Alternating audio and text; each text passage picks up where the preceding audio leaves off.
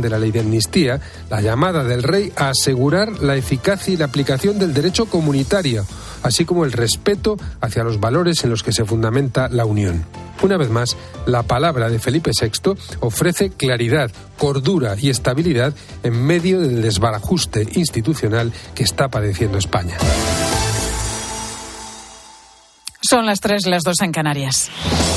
Con Pilar García Muñiz, la última hora en Mediodía Cope. Estar informado. Es uno de los sonidos y de las imágenes del día, los tractores en el centro de Madrid. Décimo día de protestas del sector agrario por toda España. Las más significativas, o la más significativa, esta de Madrid que ha llegado hasta el Ministerio de Agricultura, pero no ha sido la única. Ha habido también concentraciones y protestas en el puerto de Castellón o en el centro de A Coruña, que han sido hoy los epicentros de estas movilizaciones. Aumenta a nivel de granjas el tema burocrático, es decir, que ahora hay que apuntar hasta el más mínimo detalle que es una granja, con el tiempo que se supone y con las aplicaciones informáticas que los, ganaderos con una media edad superior a los 55 años es difícil, incluso por temas de conexión de Internet y todas esas cosas. Y después las limitaciones de cierto uso de cosas y de, el tema de purines, que a lo mejor en Galicia no es un problema, pero se nos mete a todos en el mismo lote, cuando aquí la superficie, pues muchas veces las explotaciones hacen un uso racional de él. Cada vez es más difícil, más problemas, más trabas máis, eh, todo máis complicado eh, e, e despois eh, moitos sectores, pois, no noso tamén, que é de leite, pero moitos sectores con unha competencia desleal por parte de outros países que non teñen cumplir as normas que nós temos cumplir. Luis es ganadero en Lugo y se refería a una de las quejas de agricultores y ganaderos, que la normativa sea más laxa para los países extracomunitarios que para los que pertenecen a la Unión Europea. En la misma línea se ha pronunciado esta mañana aquí en COPE Javier Garat, de la Confederación Española de Pesca, que nos ha contado que el mar no descarta sumarse a los paros del campo. Y no nos quejamos de que tengamos estándares altos, de los que nos quejamos es que en otros lugares del mundo, sobre todo en Asia, eso no está ocurriendo. Está llegando, por ejemplo, lomos de atún libres de aranceles, sin realmente ver cuál es la procedencia, si se han respetado los estándares medioambientales, laborales, etcétera, de seguridad, de conservación, y están haciendo una competencia desleal claramente a nuestros productores europeos que tienen unos costes de explotación muy altos.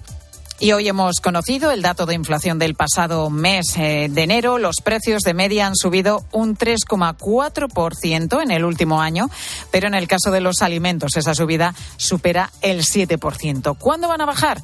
Pues de momento ni la Comisión Europea ni los expertos apuntan a un rápido descenso. María Jesús Fernández es economista de la Fundación de Cajas y Ahorros.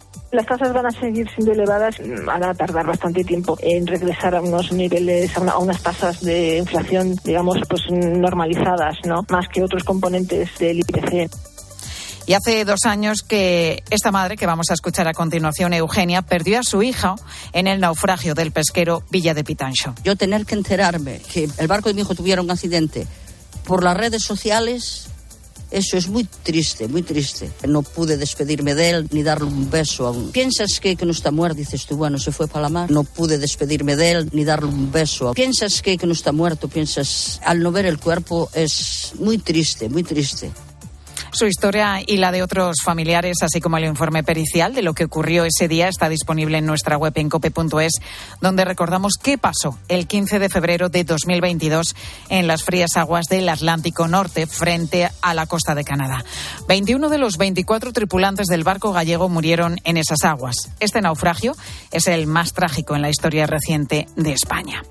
Y PSOE y Junts retoman los contactos para alumbrar la ley de amnistía, un texto ya definitivo. El gobierno catalán se atreve a asegurar que aquel que no pueda beneficiarse de esa ley sí lo hará de un indulto concedido por el gobierno de Pedro Sánchez.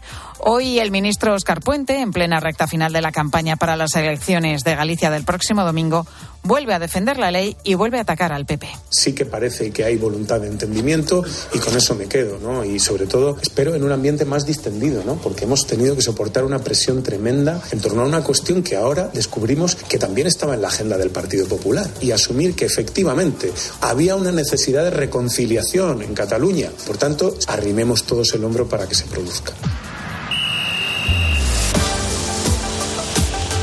Deportes en Mediodía, Cope. Estar informado. Corrochano, ¿qué tal? Muy buenas tardes. Hola, Pilar, buenas tardes. Rafa Nadal